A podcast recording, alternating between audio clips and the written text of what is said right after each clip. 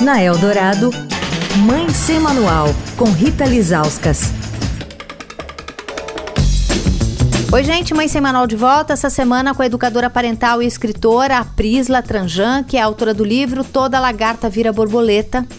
A gente completou recentemente dois anos de pandemia, mais de 650 mil pessoas morreram de coronavírus só no Brasil. Eram pais, mães, tios, avós, avós. Muitas crianças tiveram de lidar com a realidade da morte desde muito cedo, né?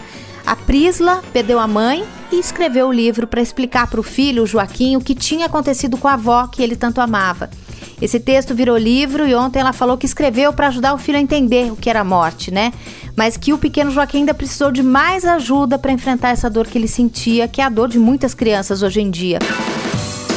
Prisla, na sua opinião, quando a gente deve procurar ajuda externa para ajudar os nossos filhos a lidar melhor com esse assunto? Eu acho que ajuda sempre é bem-vinda. Se você tem a oportunidade de levar o seu filho num fonoaudiólogo, num psicólogo, nem que seja uma única vez só para ter uma avaliação de um profissional, né, que tem um olhar diferente, eu acho válido. Sempre que você passar por algum tipo de trauma, seja ele qual for, seja a morte, um acidente ou qualquer coisa do tipo, eu acho que vale sim passar por um profissional porque as crianças absorvem muito, as crianças são muito sensíveis.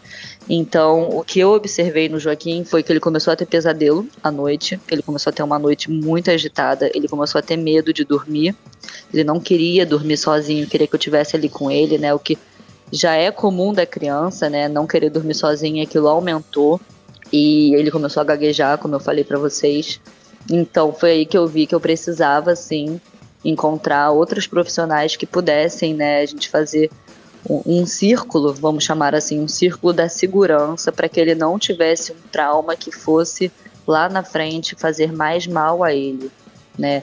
Eu acho que tem crianças que elas exalam a ansiedade com dificuldade de dormir, outras que exalam a ansiedade com raiva, agitação, e tem outras que, por exemplo, roem as unhas, puxam o cabelo, né? A ansiedade ela vem de forma emocional.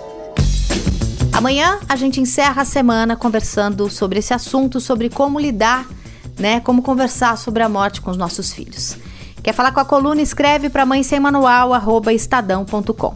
Rita Lisauskas para a Rádio Eldorado, a rádio dos melhores ouvintes.